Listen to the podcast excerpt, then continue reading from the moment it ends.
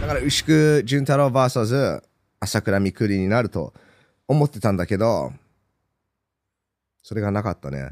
で、あと、牛久選手、やっぱりライゼンチャンピオンになって、うんあと、あーディープのベルトを防衛して、うんそのチャンピオンという、なんだろう、その自信がついたと思う。で、うんボクシングではチャンピオンになると、まあ30%強くなるっていう、なんだ、ことわざっていうか、その決まりがあるんですよ。うんうんうんだから、牛久選手も自信を持って、もっとパンチとかも出していくと思うよ。はい。で、あんまり見せてないけど、結構硬いよ。硬いと思う。パンチが。ううんん。侮れないパンチ。うん。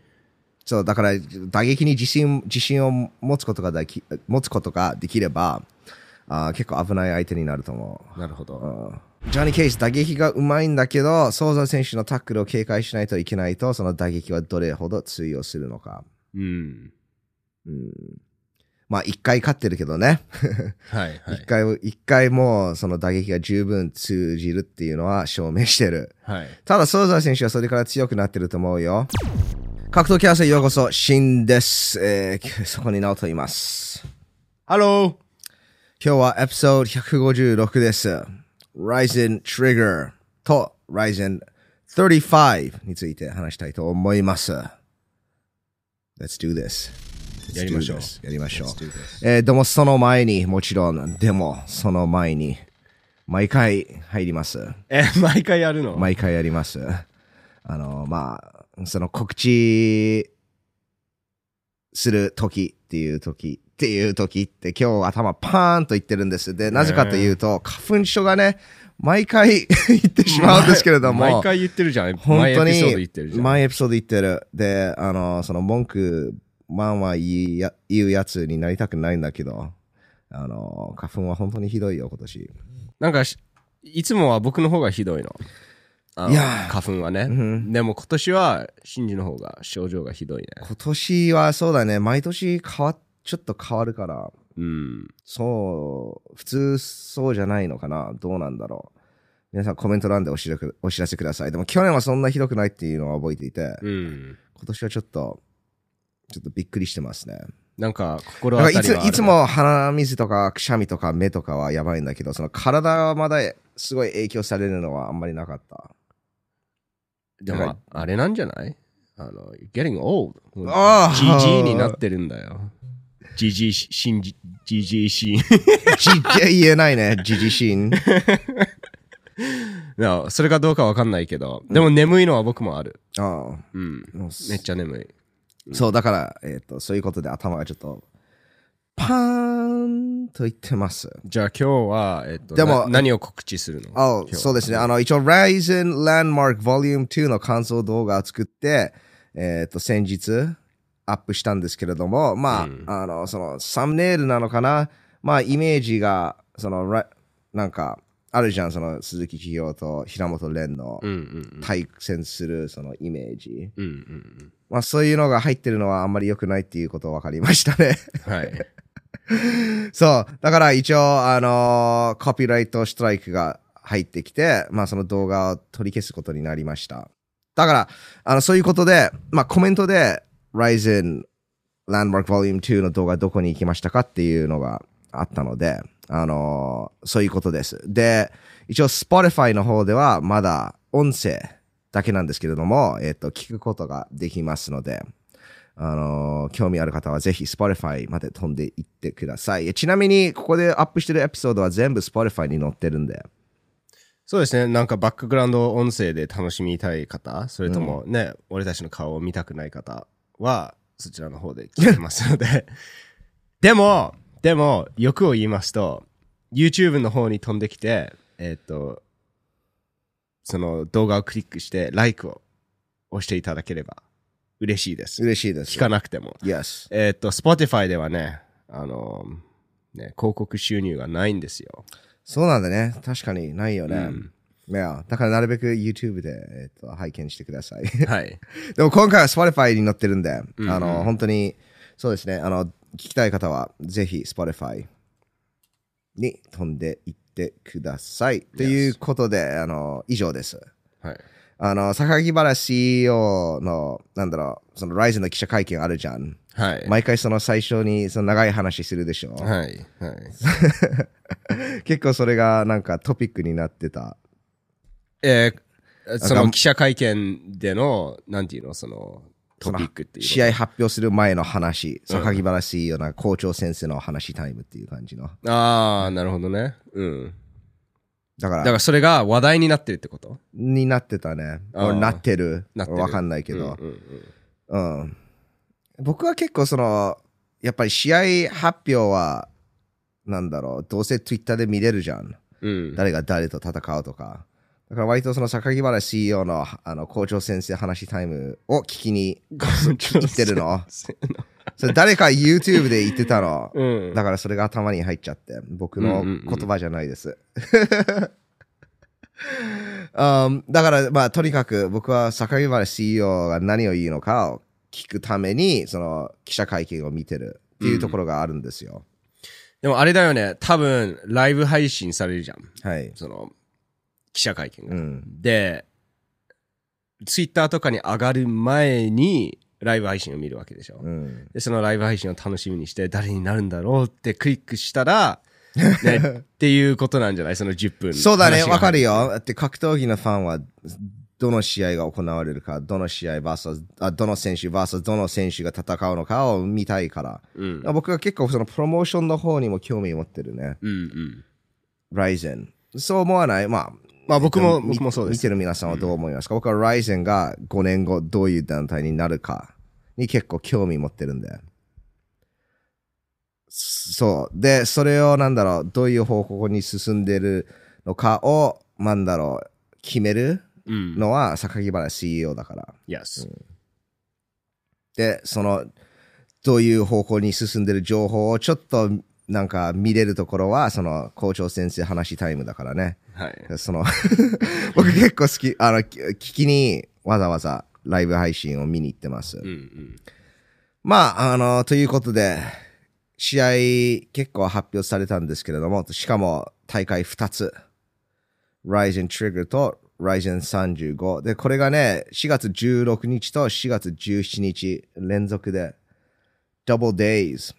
Man、2つとも大会に見に行くお客さんはどれぐらいいるんでしょうか？ああ、その連続に Yes 行くっていう。本当に、うんうん僕格闘技大好きなんだけど、さすがに2つの大会は見に行きたくないね。うん連続でね。いや、うん no。一つで十分です。いなんか花粉症プラスめっちゃ眠くなりそう。そのや、疲れるよ後。うん、うん。で、あとやっぱりその、試合を見るとその刺激がすごいじゃん。はい。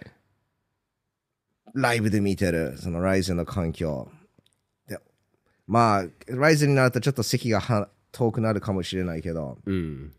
近ければその、蹴りのインパクトとか、うんパンチのインパクトとか、それも、あ体験するっていうか、感じることができるんで、はいそういう理由でそののライブで試合を見るのがすごいんです。ただ、1日見て、その刺激を受けて、2日目はその刺激が半分になってるから。ああ。だって毎日ライブ試合見てると、あの、まあ、ね英語で numb って言うんだけど、慣れるじゃん。あ麻痺あま麻痺される誰か KO された？おーうん。麻痺されるって言いますね。だから、なんだろう、僕だったらさすがにね、2日連続でライゼンはちょっと難しいかもしれない。難しいっていうか、まあもちろん面白いんだけど、それよりもあの大切な祝日を他の、えっと遊びで使いたいね。一日ライゼンで一日一日もう一つなんか違うもの。うんうんうん。でもわかりません。ライゼンを本当に愛してる方もいるんで。ただ、応援してる選手が1日目で次にもまた出てると2つ見に行かないといけないね。そうですよね。いやう。ん。で、会場も同じなんでしょ？そうなんだ。?I think so. まあ、さすがに、なんていうの、so その一つ一日目やって、ね、日本の反対側に移動して、No, それはそれはそできないもん.できないもんね。難しいよね。うん。うん。だから、まあもちろん2つの大会のチケットを買うと、なんかディスカウントが入ると思うんですけど、多分いつもそうじゃん。うんうんうん。あダブルティケット。なるほど。ちょっと安くなる。ちなみにね、ライゼンのチケットって安くなった？フルカパシティでできるでしょ？フルキャパ？今フルキャパでできるのかな？できると思うけど、うんどうなんでしょう？安くしないんじゃない？しないよね。だってもうみんなこの値段でか買うって分かってると、うんなんで安くするの？って、普通に考えてしまいます。ガソリンの値段と似たような感じだね。まあガソリンはたまに下がるからありがたいんですけど、税金は下がんないの。考えたことある？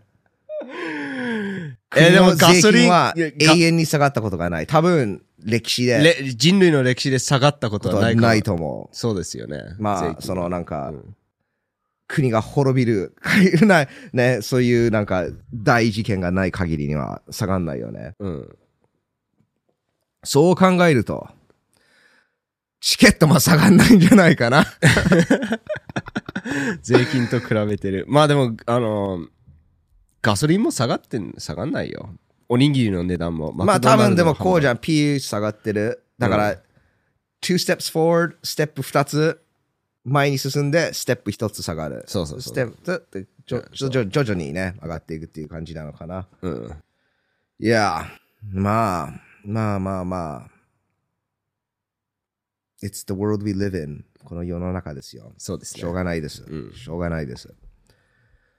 Um, ちょっと話が長くなったんですけど、早速、えっ、と、組まれた試合について、えっ、と、話していきましょう。はい。Ryzen 35からやっていきますか。はいえっ、と、トリプルタイトルマッチ。1、2、3。トリプルタイトルマッチと、トリプル再戦なのかな？いや、え、そうなんですか？I don't know, pull it up. えーっと、全、二つは再戦でしょ？ジョニー・ケイスと戦ったことありますか？サトシソウ Yes, oh, triple title あじゃあ match. トリプルリマッチですね。Triple title match, triple rematch. すごいね。What a dramatic MMA. ね。Uh, yes, this is very dramatic. で、朝倉未来 vs 牛久潤太郎選手。になると思ったら。おうおいや、なると思ったら考えずに言っちゃったよ。朝倉未来と牛久潤太郎って。斎藤豊 vs 潤太郎。わお。になりましたね。そうだね、このマッチ目、こまあ、この試合が組まれて僕が最初思ったのはちょっとね、おお意外だな。意外でしたね。ちょっとびっくりした。はい。でもよく考えてみると、まあ普通にあるでしょう。ただ、なんかリーマッチ。だって、最初、潤太郎選手がバンクルワセで勝ってチャンピオンになったら、はいまあ、インスタントリーマッチになってもおかしくないでしょ？うんうん。そういう意味でそんなおかしくない。ただ、間に試合が挟まれたから、斎藤豊も牛久潤太郎選手も。でもその、試合が挟まれただけじゃなくて、その試合負けちゃったじゃないですか。そうですね、斎藤豊で、牛久潤太郎が勝ったから。そういう意味でちょっと複雑なところなんですけど、うん。まあ、この試合がんなんで組まれたかが本当に知りたいね。その、ミライゼン事務所のミーティングうん。で、どういう会話があったのかね。誰かお願いです。あ、の、これはちょっとカメラに残すと良くないからお願いしないですけど、ウェブカムをどっかその隠して 入れてください。いや ダメなやつ。絶対聞きたいな。まあね、そういう格闘技の、なんていうの、会議室の裏話はうんうん、興味はありますよね。まあまあ誰だって僕の考えなんですけど、やっぱり朝倉未来選手がタイトルに挑戦してもおかしくないでしょ？うん。あとクレブル小池選手も。はい。ただクレブルは2月に試合して、まあ結構ダメージもらったから、うんまあすぐに出れない状態じゃん。はい。だから牛久潤太郎 VS 朝倉未来になると思ってたんだけど、それがなかったね。だから多分ね、多分ね、いやー、牛久潤太郎選手、やっぱりベルトを防衛しないといけないから誰か戦わないといけない。うんうん。でも、いや、いややっぱり、一回は朝倉未来にオファーしたと思う。やっぱり。僕もそう思うの。で、朝倉未来選手がこ断ったと思うん。う。でしょ？そう思わない？僕もそう思う。斎藤豊 VS 潤太郎よりも、ラまラライゼン側として、うん一度、朝倉未来 VS 牛久潤太郎を組もうとしたっていうのはないことはあるのかな？いや、ないはないででししょ？ょないはないって言い、ないって、ないはないって言いたかったんだけど、ちょっとダサいなと思って、ちょっと違う言い方で言いましたけど。まあ、うん。オファーは絶対したでしょ、うん。で、朝倉未来はそれを断って、この試合、まあ、なんでしょう、その、朝倉未来が断ったっていうよりも、まあ、条件が合わなかったとか、なんかうん、いろいろな、なんて言うんでしょまあいろいろ関係するい。いろいろの関係がああると思って、でも結果的に、まあ、試合が組まれなかったっていうことですよね。ああ、そうだね、このイベント、まあ大会がそんなビッグイベントじゃないから断ったのか、うん。まあファイトマニーのあだこうだもありますけど、僕の意見では、牛久潤太郎選手に、うん、でもね、不可能ではないよ。足利未来選手、牛久牛久選手、KO することもできるじゃん。はい。それは結構美味しいんだけど、うん。逆に、そんないい試合にならない展開も結構あり得る。だって、牛久潤太郎選手の過去の3試合を見ると、was it ディープで、あのーショートパンツ、そう中村大輔。です。うんまあ結構クロスファイターだったんだけど、勝った。うん。で、それから斎藤豊。はい。で、それから神田光也。はい。全部、なんかすごいバチバチ、めっちゃいい、ガンガンする試合じゃないんだけど、なんか、勝ったっていう感じ。は斎藤裕との試合も、なんだろう、一応、すごいエキサイティングな試合じゃなかったんだけど、勝ったじゃん。まあ、勝つところまではエキサイティングじゃなかったですね。そんなにね。うん。うん。だからす結構上手い選手なの。それをネガティブになんか、なんかエキサイティングな試合をしないって言うと、すごいネガティブに取る人もいるんだけど、僕はただせ、まあ、賢い選手、そして戦い方が上手いっていう感じで言ってるから。だからある意味、朝倉未来選手のスタイルのぶつかり合いを考えると、あんまりいいマッチアップじゃない。うん。特にこういうエキサイティングな試合をして勝ちたい選手には。はい。牛久選手には結構美味しいじゃん。うん。とりあえず勝てばいいんだから。でもうん朝倉未来はもうちょっと、なんだろう、期待されてるから、うんうんうん。勝ちだけじゃ十分じゃない？と思ってたんだけど、うん、萩原、その試合ではそんそういう展開でもなかったから、どうなんでしょう？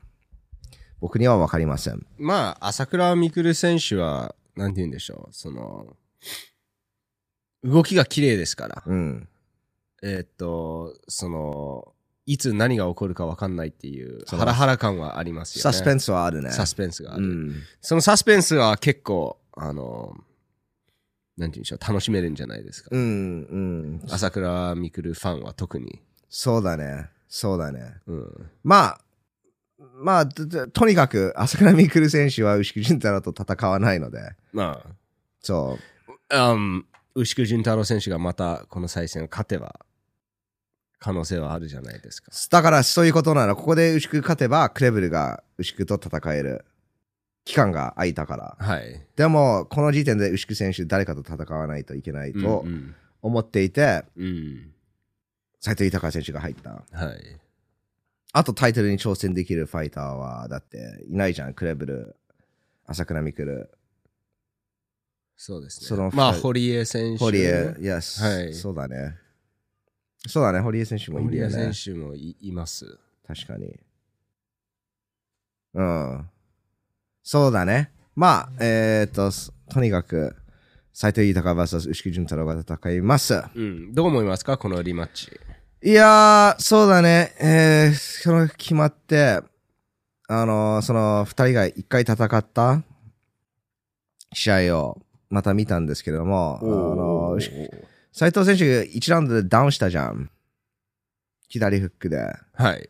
バウンとダウンして、でも牛久潤太郎選手も、あー斉藤選手をダウンしたって僕は思ってる。なんか斉藤選手がこう膝を入れようとしてる時に、牛久潤太郎選手こうポツンって小さいパンチを入れて、はい。斉藤選手が、まあ、バランスを崩したとも言えるんだけど、僕はちょっと、あの、フラッシュダウンとのように見えた。はい。でも、そうだね、斎藤豊選手結局2ラウンドもペースを取ってたと思う。やっぱり勝ってたよね。うん。うん。だから、そのままその膝が当たんなければ、斉藤選手は勝ってたっていう考え方もあるんですけれども、逆に牛久潤太郎選手が斉藤豊のベストを取って、その膝を当てたっていう考え方もある。まあ、両方とも、なんででしょ？う。正解ですね。まあ、そうだね。うん。うんまあ、両方とも正解とは言えないと思う。だって、牛久潤太郎選手は実際に膝を当てて勝ったから。なるほど。でしょ？だって、その膝は1ラウンドから狙ってたもん。うんあんまりアクシデントとは言えない。で、やっぱり、僕は1回戦を勝った方がリーマッチを勝つと思ってるんですよ。はい。で、この場合もそうですね。牛久潤太郎選手、まあ今選べって言われたら、そうだね。牛久潤太郎選手が勝つと思います。うん。あーだからといって斉藤豊選手嫌いっていうわけじゃないよ。俺、斉藤豊選手結構好きなの、実は。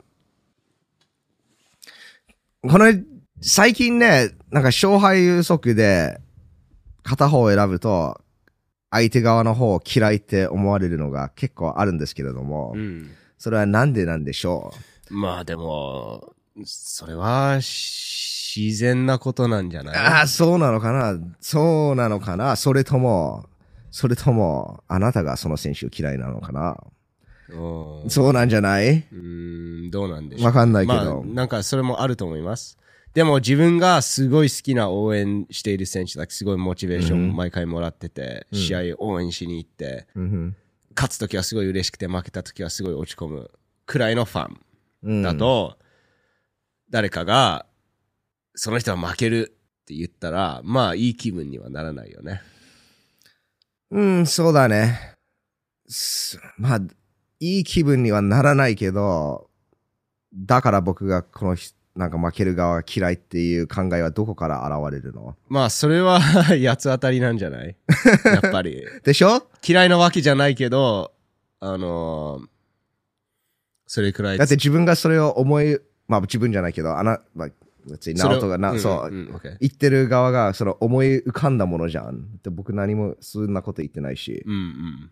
この人が勝つと言言っただけで、逆に、この人が負けるとは言ってなく、まあ言ってるんだけど、うんうん。まあでも、真の言いたいことは分かるよ。わかるちょっと説明しづらいなそういうそういう発、そういう展開までたどり着くっていうことは、まあ、結局嫌いな方が負けるっていう人。そう、だから、そう、そういうことだね。そういう、あ負けるって言ってるからこの人は、あの選手が嫌いなんだって思ってるっていうことは、そういうふうに判断しているっていううんこと。だよね、多分。かもしれない。かもしれない。わかんない。ううんうんん。うん。まあ、そう。ということで。まあでも、あの、まあこの場合、斎藤豊 VS 牛久潤太郎選手、うんまあ真の話を聞く限りには、えー、牛久潤太郎選手が当てた膝はまぐれじゃなくて、狙っていて、牛久潤太郎選手も強いです。強い、そうだね。なので勝つ。可い能性や、が高い。そまあ、そうだけど、それと、あと、斎藤豊、あの、10、おみそか試合したじゃん。はい。結構ダメージ食らったじゃん。はい。そう。で、これ4月？17日？だから4ヶ月？後だから、ちょっと時間が、まあ十分だけど、もっとあってもよかったと思う。うん。わかる？例えば、そのダメージ、鼻も折れたのかな？わかんないけど、結構、ここら辺ダメージもらった、目とかうん鼻もあったから、はい。例えば2ヶ月スパーリングできなかったら、2ヶ月しかスパーリングできるっていうことじゃん。うん、そうですね。うん。だ体を、ダメージから回復されするために体を休めないといけない。はいそし。たら練習も、まあ、ある程度できなくなる。で、や練習を休むと、やっぱり、練習を再開すると、その自分のパフォーマンスが落ちてるじゃん。スタミナとかうんパワーとかスピードとかキレも。だからその元に戻る期間、元に戻るとき、あそのなんだろう、旅までちょっと期間がかかるんですよ。はい。で、元に戻ってから試合フォームを出すのもまた時間かかるから、これではちょっと、あーまあ、ベストのサイトリとかは現れないとは思う。うん。しかも、12月の試合もベストじゃない状態で出たから、だからそのダメージが重なっていって、なるほど。ちょっとね、早い可能性もある。それも含めて、で、あと、牛久選手、やっぱりライズンチャンピオンになって、うん。あと、あーディープのベルトを防衛して、うん。そのチャンピオンという、なんだろう、その自信がついたと思う。で、うんボクシングではチャンピオンになると、まあ30%強くなるっていう、なんだ、ことわざっていうか、その決まりがあるんですよ。うんうんうんだから、牛久選手も自信を持って、もっと、パンチとかも出していくと思うよ。はい。で、あんまり見せてないけど、結構硬いよ。硬いと思う。パンチが。ううん。ん。侮れないパンチ。うん。そう、だから、打撃に自信、自信を持つことができ、持つことができれば、あー結構危ない相手になると思なるほど。う。うんまあ、あの、この試合は非常に、えー楽しみですね。あー僕のマイクが一瞬切れた。OK。そうだね。楽しみです。次、行こっか。次に行く前に、あえっ、と、この動画のスポンサーを皆さんに紹介したいですね。OK。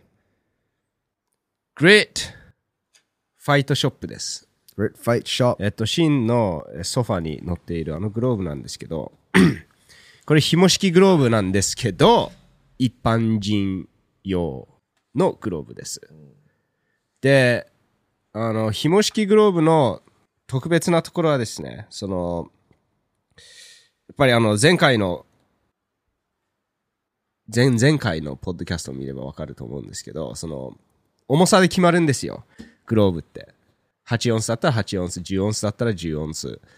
で、その重さをマッチするためにいろいろパッディングとか、まあ、配置とかがあるわけなんですけど、ベルクロのストラップってあれって結構重くて、うん。あのーまあ重いんですよ。重量あるね。そう、だからナックルのところから、えっと、パッディングを盗んでると思うんです。だからプロはみんな紐式を使うじゃないですか。うんうんもっと優秀な作りなんですよね、グローブとして。うんなるほどね。えーっと、でも高いんです。紐式グローブは。確かに。高いんです。プロ用ですから。Here we go. えーっと、ここでちょっと見てるんですけど、ウィニング2万4000。えーっと、グラント、メイウェザーが使ってるやつ7万5000。Oh my. そう、あの、作りがいい割に、えーっと、プライスが、まあ、跳ね上がるんですよね。うん。でも、このグリット、エルガナドー lace up ボクシンググローブ。これはですね、なんと、はい8600全部売り切れじゃん。そうですよ人気、非常に人気なので、8オンスしか、えー買うことができません。やばいね。やばいよ、今のうちですよ。Yeah, get it now. Yeah. Get it now. あの、ちゃん、えっと、すごい理由があって売れてると思うので。すげえ。だから紐式グローブの割に、あー紐式グローブなので、パッディングが全部ナックルの部分に集中することができて、自分の手を守ることができます。一般人用紐式グローブは僕が知る限り、えーグリッドしか作ってないので、ぜひ皆さん手に入れてください。えーっと、この動画を見ている皆さんにスペシャルクーポンがあります。ファミリータイム2021を、えーお買い上げの時に入力すれば、なんと15%オフです。15%オフ。15%わわ大きいですよ。いや。1万円未満で、こんなにいいグローブ買えるなんて、しかも15%オフ。だってこれ8640円やばいよ。おかしいでしょおかしい。おかしいよ。普通のトゥインズのベルクロより安いから。うん。で、物もすごいいいので。もういやう、んうん。エルガナドー、このグリッドの商品は壊れないっていうのが、えっと、すごいつ売りなんですよね。うんごめんね。えっと、まあ、えークーポンコードをぜひ使って、ぜひ自分の手を守って、いい練習をしてください。Happy, happy shopping. Yes. Do it. じゃあ次行きますか。次行きましょう。Who is next? Who is next? どっち行きますか？女子タイトルファイト行きますか？それとも、まあ、順序的に。順序は、あ、まあ、順序は、ケイ飛ばしたい。これが一番なんだ。じゃあ、うんこっち行こう。ソーザ vs ジョニー・ケイス。Um, そうだね、これ再戦、再戦なんだよ。なんと知らなかったんだ。再戦だとは知りませんでした。そう、ソーザが、えーっと、まあ、TKO 負けしたの。はいおお、そうただ、なんですね。そんななんか TKO、TKO 負けじゃないの。なんか、パンチが目に入ったのかな。ああ、覚えてる。いや、で、ソーザ選手が倒れてうんタップしたの。うんうんううんん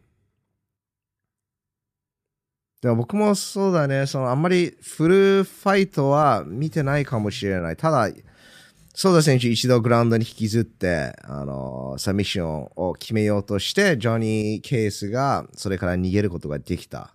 うんで、それからパンチ当てて、はいうん、勝ったっていうのは分かってます。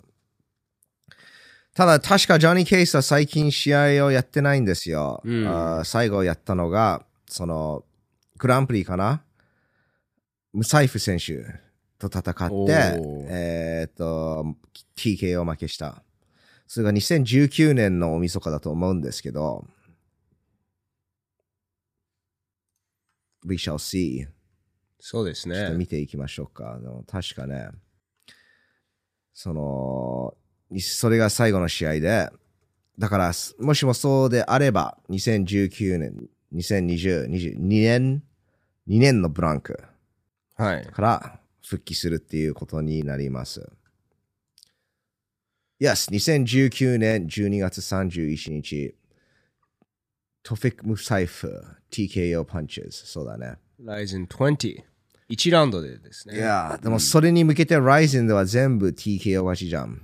そうですねユースケ TKO、サトル・キトオカ TKO、ロベルト・ディ・ソーザ TKO。へーしかも戦績見るとやばいじゃん。27 wins, 19 knockouts, 27勝、19 KO。いや、パンチ、パンチだけじゃないよ。打撃がうまい。はい。で、トフィック・ムサイフとの試合も見たんですけど、あの、フェイントがうまいね。おーフェイントがうまい。パンチも蹴りもうまい。ただ、ソーザー選手と戦うと、そのミドルとか蹴れないから。ハイキックもちょっと嫌だし、ローキックもあんまり蹴りたくない。はい。だから、ジョニー・ケイス打撃がうまいんだけど、ソーザー選手のタックルを警戒しないといけないと、その打撃はどれほど通用するのか。うん。うん、まあ、一回勝ってるけどね。はい。は一、い。回、一回もうその打撃が十分通じるっていうのは証明してる。はい。ただ、ソーザー選手はそれから強くなってると思うよ。はい。うん、あのーさっき言いましたけど、チャンピオンになるとその30%強くなる。うん。その自信がつく。はい。っていうのは本当にあると思うので、で、ソーザ選手のパフォーマンスも見ると強くなったのは明らかですね。はい。だから、え特にあのムサイフ選手はああやってね、タップさせるのって、無傷で。うん。いや、それは、無傷で勝ってるのはすごいですね。それはすごいよ。うん。だから、これもね、やっぱりソーザ選手負けたんだけど有利だと思う。いやー特にその前回の負け方もあれだからね。はい。はい。うん。実際何が起こったんだろう？なんか目にな、なんか、パンチを一発食らって、うん。相当なパンチだったみたいですね。そうだよね。うん。そう。あれであんまり印象が良くないんですけどね。らその、あの、そのファイターズスピリットを見せなかったとか、諦めるのが早いとか。うんうんまあ、あのーこれは結構深いトピックですね。深いトピックになります。特に最近 UFC で、あのードサニオスとモイカノが試合をしたの。はい。えっ、と、ライト級、確かランキングに入ってるドサニオスが、まあ、急遽でオファーを受けた、いモイカノと5ラウンド戦って、うんまあ、ドサニオスは1ラウンドから4ラウンドフルボッコしてました。うんそう、モイカノもカットで血だらけで、まあ、ドクターも、まあ、3ラウンドチェックして、4ラウンドもチェックしたと思うんですよ。で、コーナーはやっぱり試合を止めなかったね。で、レフリーも、まあ、5ラウンドに入る前は、本当に、あの、ドクターと話をして、はい。まあ止めたかったと思うんですけれども、なんかその止める理由までも見つけられなかった。はい。だから、あの、5ラウンドは、えーっと、そうですね、もう一回あの、また戦って、ドサーニオ、まあ僕、ドサーニオスが本人は言ってないんですけども、僕の、まあ見た感じ、ドサーニオスはちょっと手を抜いた。うん。う。うんん。手加減してあげた。そううん。そうそうそう。で、試合は終了して、ね、うんもう一回あの、まあもちろん負けた。はい。だから、あーその試合、あともちろん、モイカーノの、まあ、セコンドはちょっとバッシング、ちょっと批判を受けますよね。うん。うん。なんで試合を止めないのか。本当に深いトピックです。あーある人は、試合を止めるタイミングはもう選手が勝てないって分かった時、うん。そこでもう止めるべきだ。うんでもある人は、まあ、選手の自信が崩れるから、一応判定負けする方がマシ。その TKO 負けよりも。はい。そういう考え方もある。でも、やっぱり一番スマートなファイターは、ファイターは自分が勝てないっていうのを自分で分かってると思ああ。う。うん。ただ、なかなか自分から、いや、ね、例えばインターバルが入って、いや、次ラウンドは出ないっていう選手あんまりいないじゃん。はい。いや、それは、それはね、そうだね、あんまり見ないね。あまり見ないです、ね。逆にセコンドが止める方が多い。うんうん。でもたまにありますよ。俺はもうできないって言って、セコンドが、いや、できるぞって言って。一回 UFC であったね。そういうのあり,、まうんありましたね。うんうんうん。うん。だから深いトピックですで、いい、これは合ってる合ってないっていう、そういう答え方で、やっぱり決められないですね。そうですね。うんうん。でも、やっぱり選手を、なんだろう、選手のキャリアを見ると、or 選手をなんだろう、あの、マニーメイキングマシーンって呼ぼうか。お金を作るマシーンってか、考えれば、うん。まあ止めるでしょ止めた方がいいう。で。しょうん。もっとそのマシンがダメージをつくじゃん。うんうん。無駄のダメージ。はいはい。いや。そうでもね、す選手はマシンじゃないから。うん、そうですね。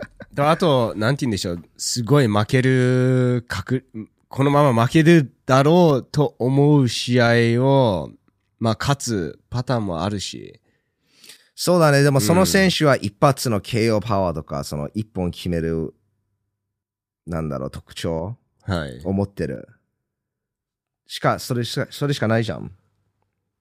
そうですね。まあ、それか、なんていうの、スタミナで、手数で追い返すとか。まあね、でもそのダメージを食らってる時、なんか展開になってると、それがもうなくなってるのはうん。かなりあると思う。なるほど。うん。うんうんうんいや、だから難しいんだけど、例えばそのドサニオスのし vs モイカーノの試合では、ドサニオスがもう、あの、あんまりいい人じゃなかったら、その5ラウンドやばいことが起こってたかもしれないよ。確かにで。しょ？ちょっと、なんか危ない領域までに行ってた気がしますね。これ以上。ら危なかったよ。うん危ない。危ないもうよ。いかんのが危ないっていうそう。感じがしましたね UFC は勝つとファイトマニーがダブルになるから、それはやばいよや。っぱりそれは反対かな？シンは。いやーど、そこもね、難しいところだって、それがあるから試合はもっとエキサイティングで、うん。選手ももっと頑張るし。うん。うん。だから難しいところなんですよ。でも、やっぱり試合を止める責任を持つのは、やっぱり、あの、セコンドでしょうん。うん。うんう。いや、セコンドだと思う。で、ドクターは本当にすすっごい、なんか最悪な、最悪な怪我をしてると止めるなるほど。のかな。うん。でもね、セコンド、ドクターがもっとなんか気楽に止めるべきだと思う。だってドクターが批判を受けても別にいいじゃん。セコンドは嫌でしょうん。そう思わない、まあ特にこのモイカノとドサンニャスの試合は、うんレフリーがドクターを呼んで、お前止めろよっていう空気、流れだったもん。流れだった。ここで止めてもらっていいドクターは、いですかや、俺のせいにすんなよっていうっていう感じだった。た。でも、そういううんなんか止める、試合を止めるルールも多分決まってるし、なんか目が見えてたらできるとか、うん。うん。うんうん。そういうなんか、なんとなく決まりは必ずあると思うので。なるほど。まあ見えてるって言ってましたもんね、ドクターが。うんうん例えば、斎藤豊選手があの膝をもらった時、はい。ドクターがそこで止めなければ、どうなってたんでしょはいはいはい。どうなってたんでう。しょう？斎藤豊選手は全然戦う気はあったと思うよう。んうん。セコンドはそういう責任欲しくないでしょ。難しい立場だよ。そうですね。ドクターにやってほしいよ。そういう場合にドクターが入るべき。はい。ただしこ、ちょっとずつボコボコにされてると、ドクターが止めるべき、その、パワーがないじゃん。とそうですね。うん。そこはレフェリーか、セコンドになりますね。レフリーもそうだね。たレフリーは止められないよ。あの、例えばこの場合、モイカーノ選手、はい。あのボコボコにされてた選手が戦ってたら、レフリーは止められないよ。戦ってたらですね。でも一時期、ドサネシがテイクダウンして上に乗ってめっちゃパウンド当ててたじゃん。うん、うん。あそこは止めてもいいと僕は思ってた。うん。まあ、でも選手まだ動いてたから。うん。で選手も止めてください合図できるからね。あただガードしてここで動かなければ、うんうんうんレフリーは止めてくれるよ。あ。はい。うん。なるほど。結構よく、あの、よく MMA の試合でああるものですうんうよ。んうん。うん。でそういうのもあるから。はい。まあ難しいところですね。まあ、とにかくソーザ選手は、あの、そうだね、その怪我の程度かど、どれほどかわかんないんだけど、まあその目になんかあって、まあ続けられないってすぐわかりましたね。が、その セコンドとドクターとレフェリーの責任を全部自分で取ったよね。うん。ソーザうん選手は。そうだね。相当ひどかったんじゃないかな。うん。やっぱり何かが、ね、何かが危険っていうのをね、感じたんでしょうね。うん。うん。そうだよね。でも、あの、ソーザ選手、それから結構強くなってきて、もっとはい MMA ファイターにななったと思うので、はい。うん楽しみですね。楽しみです。Yes. これタイトルマッチですか？タイトルマッチですよ。Okay. That's はい right. トリプルタイトルマッチだもんね。うん Alright. Next one. NEXT は Moving on. 浜崎選手ですよ。浜崎選手。Oh, yes. 浜崎選手。vs. 伊沢選手。いや、これはね、これもそうだね。一回やって、それがノンタイトルマッチだったから、今回はベルトをかけて。だからこれはインスタントリーマッチでしょ？はい。だからある意味その斎藤豊、牛久潤太郎の、なんだろう、番狂わせと同じ展開。だけど、その試合が挟まれてないんだよ。だからこういう場合だったら全然おかしくないと思うでしょ？でも、こういう場合じゃないじゃん。一試合挟まったじゃん。そうそれを、まあ、忘れる、忘れればいいですね。まあ、忘れられないよね。うん確かに。斎藤豊選手に勝った朝倉未来がタイトルに挑戦するはずじゃんって思うけど。それか、勝ちに乗っているクレベル選手。あクレブルはちょっとだって、あ、まあ、そうから。そういうことはい。確かに朝倉未来選手が入る。はずでしょ。だから、朝倉未来絶対最初にオファー、あの、オファーの連絡が入ったと思う。うんだってありえないもん。そうですよね。うんうんだから、OK、これ言うとまたね、僕が朝倉未来嫌いって言われるんだけど、え、じゃあ、あの、いや、いい相手じゃないの。牛久潤太郎。うんまあ、クレブルと斎藤豊に比べると、ここから、その、なんかいろいろ盛り上げるののも難しいし、はい。あのー結構朝倉未来選手にとってタフな相手だと思う。うん。だから、そういうことで、うん。ベルトよりもまたクレブルとやるか、はい斎藤豊選手にこれ勝ってもらって、はい。斎藤3豊戦目。3戦目、for the belt。はい。そう、だからある意味、いい、あの、いい、なんだろう、ムーブ、かうん決断だと思う。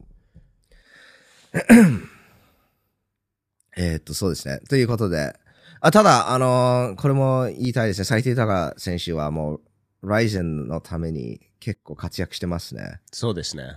急な、12月もそう急な、なんだろう、はいオファーを受けて、はい。うん。ベストな状態じゃないし。うんうん。これも結構、あの、もうちょっと期間があってもよかったと思うから。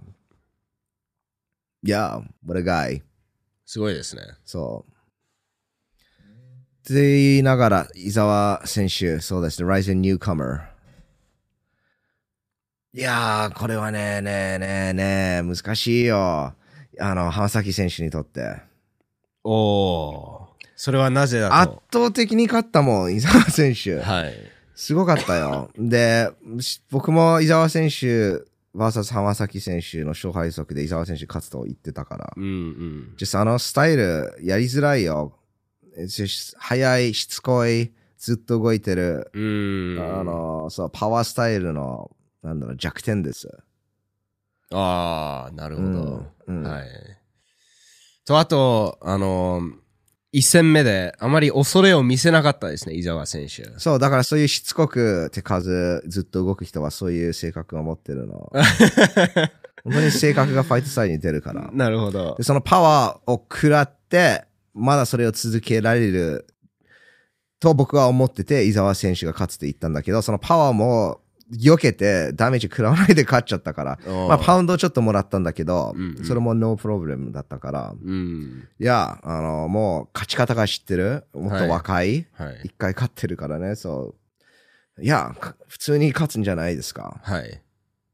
これは、 favorite、 underdog はどっちになるんでしょう？そうですね、それはすごい興味な。多分ね、ねみんな浜崎選手、あ、でもあのあの、そうだね、あの勝ち方じゃどうなるんでしょう？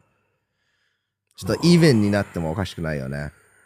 そうですね。結構、その試合前の記者会見ってあるじゃないですか。うんうんそれを見て、そう、それ結構関係あるよね。うんうん結構関係あるよね。うんいやー、だって絶対、なんて言うんでしょう、聞かれるもん、浜崎選手が。えー前回と今回の違いは何ですかって。うん。で、そこで何を答えるかによって、勝つと思われるか、負けると思われるかがかなり左右されるんじゃないですか。そうですね、Rising Confessions が楽しみです。楽しみです。で試合前はコンフェッションズないでしょ。え、あるでしょ試合後コンフェッションズはありますけど。試合前は何なんかあるの？えーっと、記者会見か、密着シリーズ。ああ、right. じゃあ密着シリーズがどっちにつくかによって、そうですね。そっちが負け勝者が選べられる。それそれその密着シリーズの方が負けますね。多分そう、そうですね。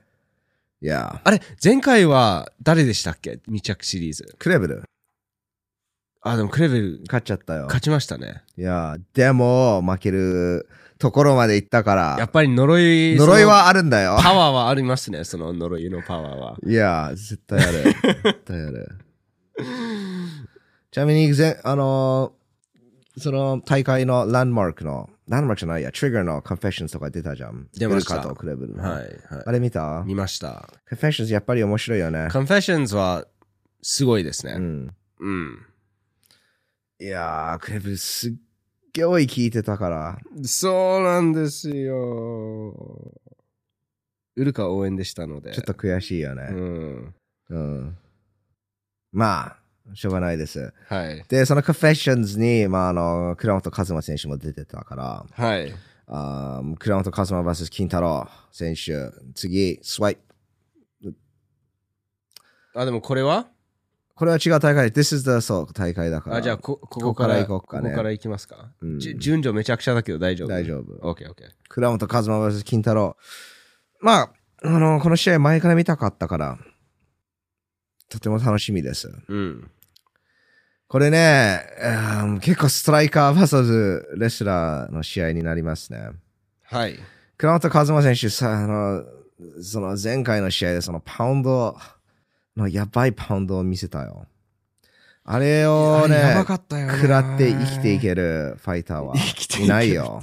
じゃあ、No 死ぬ。お前はもう死んでるあれは No can defend だよ。Oh no. そこまで行くとね。はい。ただ、それをやる前に毎回一発いいのもらっちゃうの。え、今回も？もらったもらよっ。た？おいや、さ右オーバーハンド。Oh 結構右のオーバーハンドもらうんですよ。はい。でも、金太郎選手サウスポーだからこの右フックだね。右フックが危ないです。ほうほうほ金太郎選手、けどうなんだ？なんとも言えないんですけど、結構その右、パンチはその右が強いっていうのを覚えてるね。はい。膝とかは左。あとかなりパワーがある。パワーある。でそうだね。ただ押し付けて、そこをキープしてパウンドは当てられるのはどうなのかなと思う。うん。でも、あのパウンドを見ると、そこ一発で効かせられるから。そうですね。いや、そこで聞いちゃうとかなりかなりき厳しそうです、ね。苦しいよ。いやは、だから、いや、これは楽しみですってしか言えないよ。い。はい。ただ、倉本選手、体がバンタム級ファイターとして小さいように見えますね。おう。うん、ただそ、うんそれでもそんなパワーを持ってるからう。ん、ううんん、金太郎選手は、まあ、背は高くないんですけど、結構でかいじゃん。はい。だから、倉本選手結構、もちろんレスリングテクニック、パウンドテクニックすごいんだけど、結構パワーレスリングじゃん。うん。そのパワー使うようなスタイルを持ってるから、金太郎選手にそのパワーがどれほど通じるのか、うん、うん、そこが楽しみです。うん。はい。あと金太郎選手入ってくるときに打撃をねタイミングよく当てられるのか。まあ一発は当たると思うから、はいその一発がクリーンヒット、あの、on the chin、顎に当たるとうん、顎倉本選手ちょっと危ないですね。ちなみに倉本選手、あ、そっか。アダニヒロ、ヤマニハは判定まで行ったよね。うん。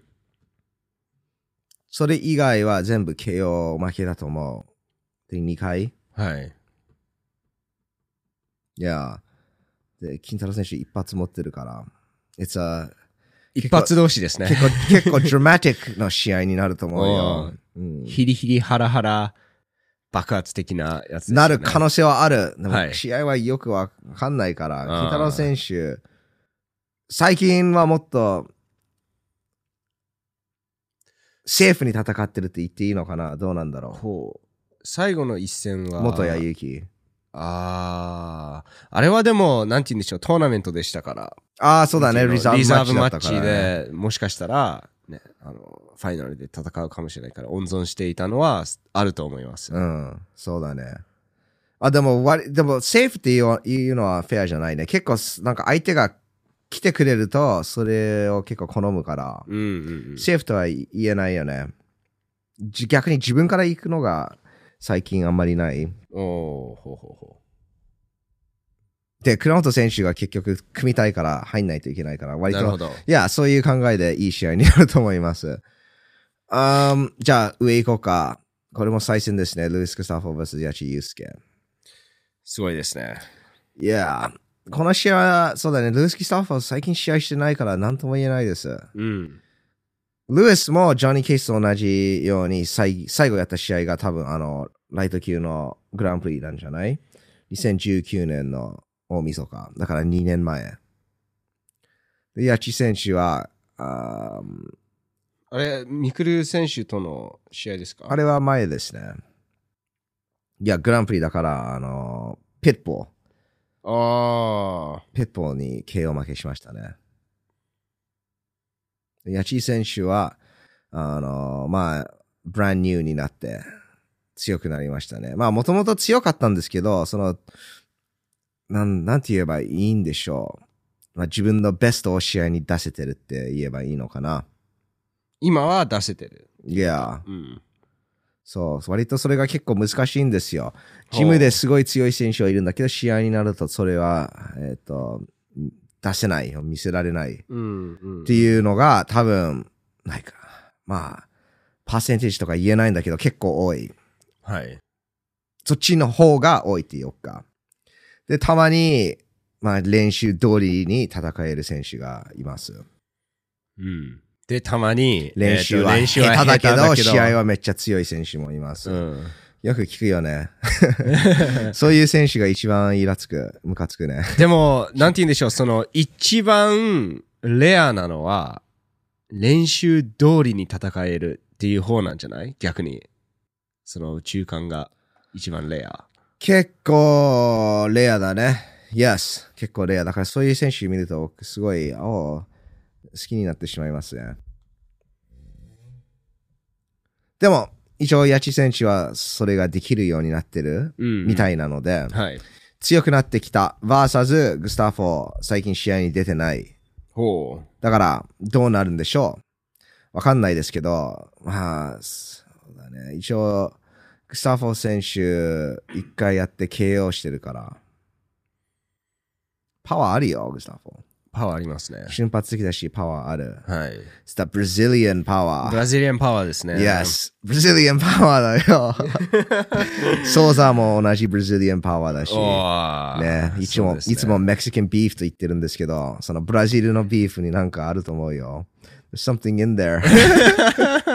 The Brazilian supplements. ブラジルサプリ。そう。他にライゼンブラジル人のファイターいるかな？ソーザー、グスタフォー。クレベル。クレーブルはちょっとマクドナルドダイエットだから、ちょっと違うね。そうなんですね。まあ、そのブラジリアンパワーはクレベル選手はないですね。No, no, でも勝つんだよ。その、スパイダーみたいな足で、はい。と腕で。雲ですね。雲。いや、スパイダーマン。そう。うん。そう、グスタフォはちょっと違うパワーだね。はい。いや、これは、まあ、いい試合になるのは間違いない。いい試合になりそうですね。うんうん。で、最後には何があったんだっけ？えーっと、最後は、Oh, yes, これです.よ。金原 VS 真真島。島僕が大好きな真島真の大好きな真島選手 is back. Oh, yes. えー帰ってきて嬉しいんですけど、なんで金原選手、金原選手と戦わないといけないの？真島選手、あライゼンデビュー VS 斎藤豊ね、斎藤豊、それがその後チャンピオンになった。はい。しかも、その前、シュートの世界チャンピオンだったから。まあ、いきなりチャンピオンクラスにぶつけられたっていう。そう。で、その後、クレブル攻撃。Oh my というわけで god みんな、今、みんな強いっていうのは分かってます。はい。3戦目、金原選手。うん、あの、運がないね、真島選手。まあ、チャレンジばっかりです。大きなチャレンジですね、3戦とも。うん坂木原 CEO 怒らせたのかな？ま あなんか、厳しいマッチアップ毎回やってきてるから、あんまり真島選手のインタビューとか見てないんですけど、どういう性格を持ってる人なんでしょう、なんか誰でもいいから、誰とでも戦うよっていう。まあ、そうなんじゃそういうファイターななのかな？わかんない。インタビューとか聞いたことある？あの、あまり僕は覚えはないです、ね。ないでしょ、はい。そう。ないから。でもそうなんじゃない？こういう、なんか、試合を見ると、はい違う、対戦してる相手を見ると、うん。金原選手強いもん。で、グラウンドでも戦えるから、はい。だって一本決めたんでしょ？芦田選手に。あ、な、パウンドだった。えっと、前回の試合ですか、Yes 前回の試合は、えー結構ノーモーションストレートそれ、パウンドだったよね。俺、一本ってま、毎回間違えるの。はい。でもその前に膝を効かせたし、聞かせたね。うん打撃がうまい。そうですね。うん。打撃がうまいから、真島選手、やっぱりその弱点はその打撃でしょ。うんうんグラウンドは強いんだけど。うん。はい。だから、もうちょっと、その、打撃がうまいけど、グラウンドが全然できないファイター、like 萩原選手とかだったら、うん俺結構ハッピーだったんだけど、でも、萩原選手グラウンドに行ってもどうなるんだろうっていうところだから、うん萩原チームは真島選手との試合を受けないでしょ。No! なんでそんな、そんなのやるの？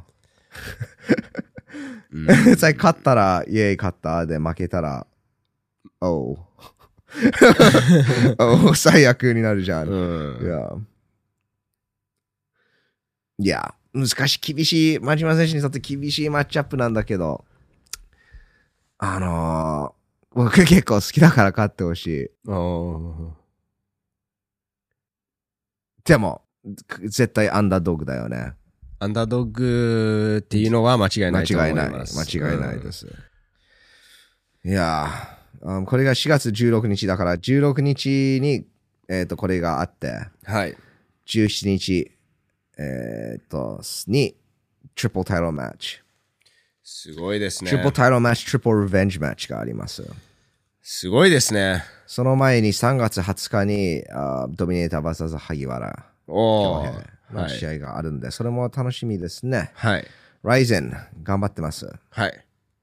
どうも、この試合マッチアップ、あの、ライゼンファン結構満足してる感じ？いや、本当に、僕的には、うん。えっと、全部エキサイティングな試合じゃないですかうんって思う。うん。Like あのーなんて言うんでしょう、前回のトリガーとかランドマークとかのアンダーカードでキキックの試合が出たり、まああまり知らないっていうか、そのね、ライズンでたくさん活躍していない選手がうん。多かったりした気がするんですけど、結構メガカードを2つ組んだなって、組みましたねって感じはしますね。いやー、いやー、僕も結構楽しみにしてます。うん。全部いい試合だし、うんうんこれからも追加されると思うんで、ぜひ楽しみにしてます。はい。Yeah. Ryzen、えー35と Ryzen トリガー Trigger。Yes, ランドマークというところだったら Trigger 3の、えっ、と、その試合発表の感想動画でした。皆さんは、えっ、と、この試合に、マッチアップについてどう思ってますか？どの試合を一番楽しみにしてますか？おお、そうですね。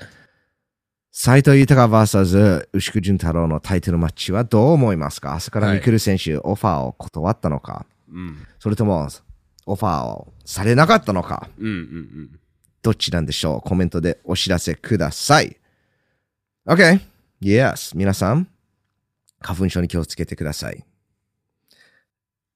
で、あの、運動してください。運動は花粉にいいというのをどっかで聞いたことがありますで、運動するなら、um, yes, 格闘技をやってください。サンドバッグを殴ってください。ミットを打ってください。で、それをするためには、Great Fight Shop、えー、Ganador Lace Boxing Glove をゲットしてください。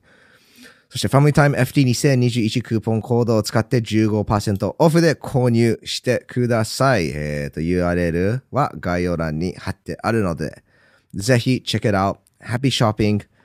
We'll see you again soon. またお会いしましょう。バイバイ。